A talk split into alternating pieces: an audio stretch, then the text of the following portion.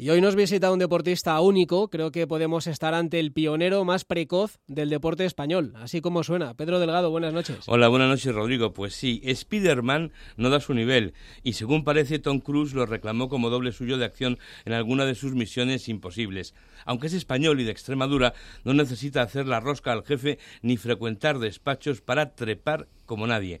Se llama Alberto Ginés, es la sensación de la escalada deportiva española, tanto que con 17 años irá a los Juegos Olímpicos de Tokio 2020. Casi nada. Hola Alberto, buenas noches. Hola, buenas noches, ¿qué tal? ¿Qué tal por Madrid estos días? Bien, bien, bien. Eh, tú eres de Extremadura, como ha dicho eh, eh, Pedro, que como todo el mundo sabe es una región mundialmente conocida por sus paredes para escalar, ¿no? Que es lo tuyo. sí, precisamente por eso me he mudado a Barcelona. por eso vives en Barcelona, ¿no? Porque en Extremadura nada. Sí, sí, eso, bueno, me mudé por eso hace un par de años y la verdad es que antes de mudarme era bastante difícil entrenar. ¿Y cómo, cómo te dio por ahí? ¿Por qué escalas? Pues porque mi padre escalaba desde que tenía unos 12 años y bueno, escalaba como si fuese un hobby. Y cuando yo tenía 3 eh, me llevó un día al rocódromo a probar y bueno, eso me, al final me acabé enganchando y hasta ahora.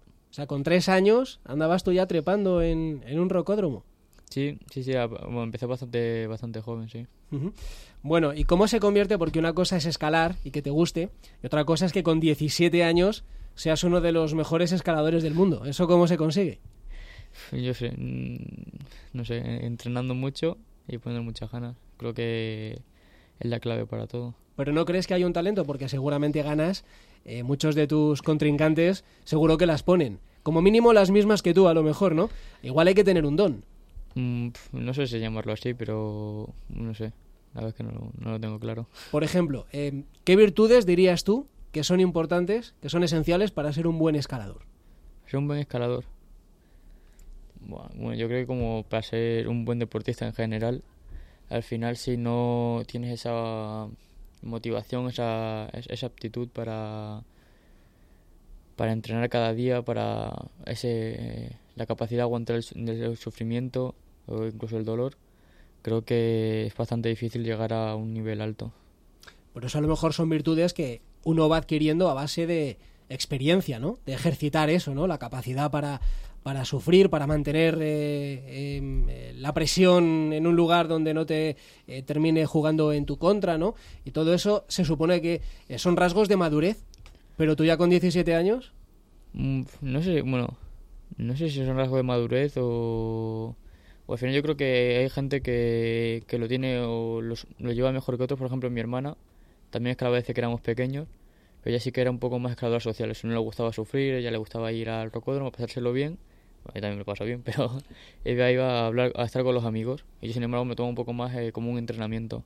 Entonces yo creo que esa es un poco la diferencia entre, entre bueno, los, los escaladores profesionales y la gente que va pues eso a, a, pasar el rato. Bueno, pues resulta que tú te pones a escalar desde que no levantabas un palmo del suelo, te va muy bien. ¿Y cómo te nace el sueño olímpico? Porque eh, hay que ser muy bueno para llegar donde tú has llegado, pero luego hay que tener mucha suerte de que justo cuando llegas resulta que la escalada es olímpica.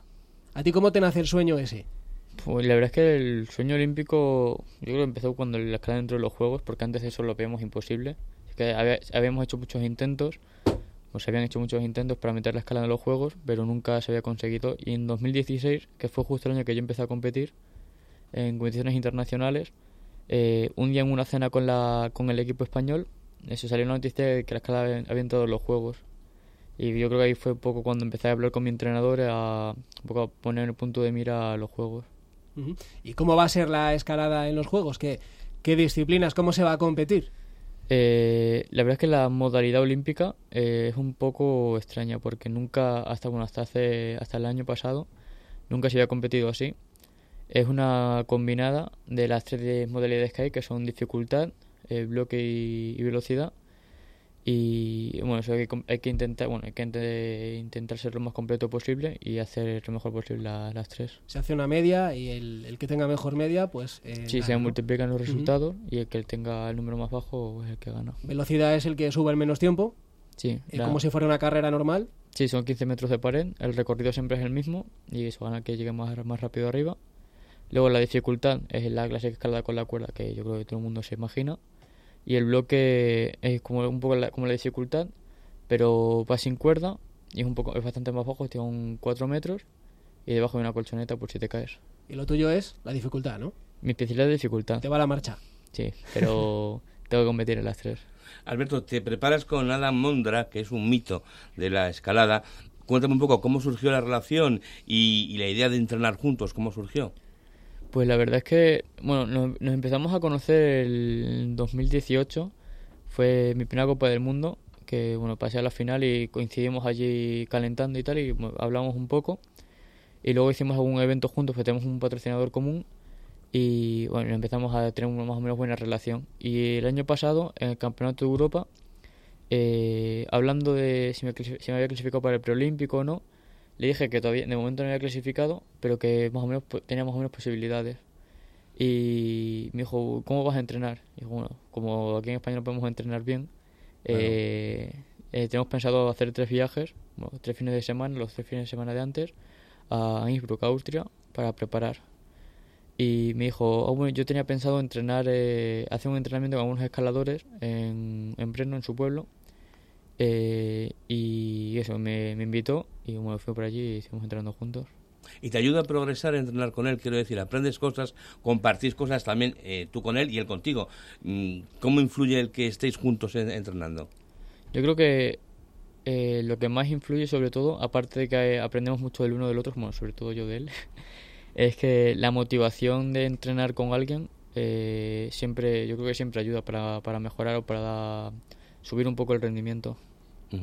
Hay muchas cuestiones, yo así a bote pronto, si luego da tiempo seguiremos con más, pero a mí me llama mucho la atención que alguien tan joven como tú se vaya a enfrentar con una tensión, con un reto tan grande como competir en unos Juegos Olímpicos.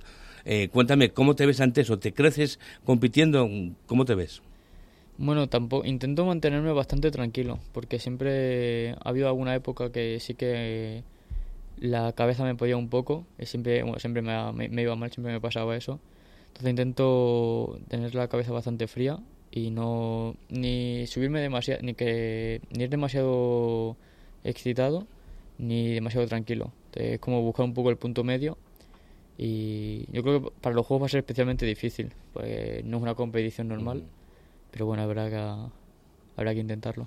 Eh, ¿Y ese tema mental, cómo, cómo se trabaja, cómo se ejercita, cómo eres capaz de mantener la cabeza fría en un momento de máxima tensión como ese? La verdad es que no hago ningún ejercicio, bueno, nunca he hecho ningún ejercicio como tal de trabajar con psicólogos deportivos ni nada por el estilo. Yo creo que lo que más me ha ayudado ha sido competir mucho. Eh, por ejemplo, el año pasado hice creo que casi 40 competiciones internacionales. Yo creo que al final el hacerlo como si fuese casi una rutina de cada, precisamente cada fin de semana, yo creo que lo, lo que más te ayuda, más que no, no trabajar con, un psicólogo o algo. Bueno, y eres plata además en el europeo y plata en la Copa del Mundo también. Eso también es un bagaje que al margen de, del mérito y del orgullo y, de, y del chuleo que pueda producir, también es una experiencia importante, ¿no? Sí, sobre todo es lo que, lo que estamos buscando ahora con mi entrenador, eh, competir mucho para tener llegar con la máxima experiencia posible a los Juegos. Eh, hablando de esto de, de, mantener eh, la concentración en, citas tan cruciales, en saber lo que tenéis entre manos, que son unos juegos, eh, tú vives ahora en un centro de alto rendimiento, en San Cugat, en Barcelona. Se nota que es año olímpico, tú ves a la gente que está más tensionada, que está más nerviosa, que, que anda de otra manera. Sí, sobre todo, yo creo que es el, ahora mismo es el, porque yo ceno mucho con, como soy el único de escalada que hay en el centro, me llevo mucho con, con la gente de atletismo. Sí, ceno, como, como hice no con ellos. ¿Con quién, por ejemplo, haces buenas migas allí? Eh, no sé si conoces a María Vicente. Sí, claro. Pues es muy amiga mía. Luego también, bueno, mi compañera de habitación también hace fondo, se llama Dama y yo. Y bueno, conozco fue casi prácticamente casi todos. Y, eso al final es el tema principal de, de cada comida los juegos. Estoy intentando clasificarme, a ver cuánto me queda para hacer la mínima, no sé qué. Sí, se, se, nota bastante, sobre todo que por ahí también hay cartelitos colgados de Tokio 2020, no sé qué. Está guay. Eh, te juntas con la gente más joven, ¿no? María Vicente, por ejemplo. Eh, estáis en edad de tener ídolos. Vais a convivir en la Villa Olímpica, seguramente con algunos de ellos. Habláis también de eso, de, pues a ver si me encuentro yo en el ascensor con no sé quién y tenemos un rato. Mm, me han preguntado bastante, pero la verdad es que no, nunca, o sea, no me había planteado hasta ahora de claro que hay gente que me gustaría conocer, pero la mayoría ya están casi ya se han retirado de las competiciones. Entonces, sí que hay gente que me gustaría encontrarme, pero a lo mejor bueno, poder saludar a lo mejor a Rafa o a Mirella. Bueno, a Mirella la he visto alguna vez por el CAR, pero sí, sí que hay mucha gente que me gustaría, me gustaría conocer. ¿Y ¿Te imaginas ya desfilando en Tokio, en, en esa jornada inaugural, el himno olímpico, esas cosas? Sí, la verdad es que sobre todo porque lo hablo mucho con mi entrenador, porque al final ir a los Juegos Olímpicos ha sido su sueño desde que era, desde que era muy joven. Nunca lo, no pudo conseguirlo como deportista y ahora lo hemos conseguido que lo ha conseguido como entrenador. Y sí que lo hemos, lo hemos hablado bastante y yo creo que seguramente se me van a caer las lágrimas cuando vaya desfilando. Y a la hora de competir, eh, ¿vas ya sin presión porque lo importante era estar? ¿O estás ya diciendo, bueno, ya que estamos, igual hay que volver con una chapita al hombro? No, la chapita no creo, pero sí que no, no quiero conformarme solo con ir.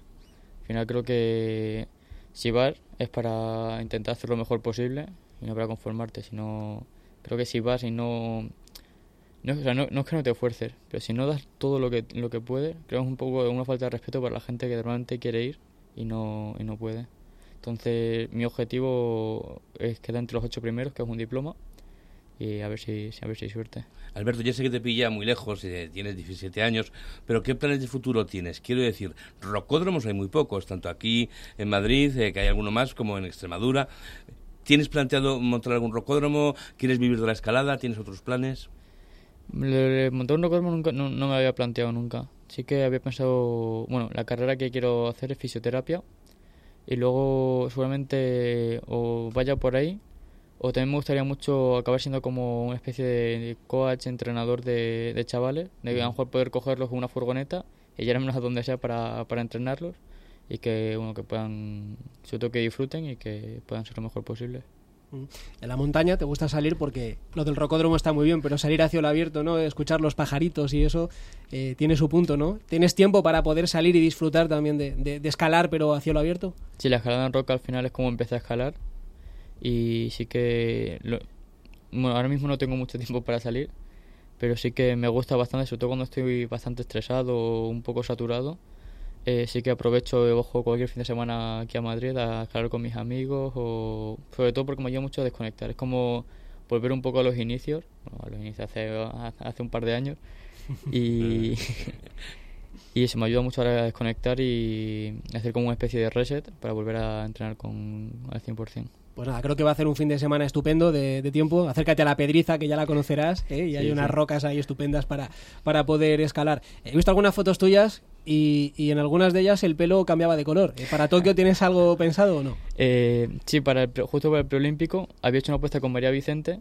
y bueno, me tocó teñirme el pelo de blanco y me dio bueno, se ve que me dio suerte así que solamente para, para, para, los juegos me vuelvo a teñir de blanco. De blanco pues nada ojalá te vaya muy bien ¿eh? con el pelo teñido de blanco y si al final no te lo tiñes que te vaya igual de bien y que disfrutes de la experiencia que, que te llegue tan prontito. Serás menor de edad todavía ¿no? cuando vayas a los juegos. Sí hago los 18 en octubre sé que sí tendré 17 todavía. Eres un privilegiado lo sabes ¿no? sí.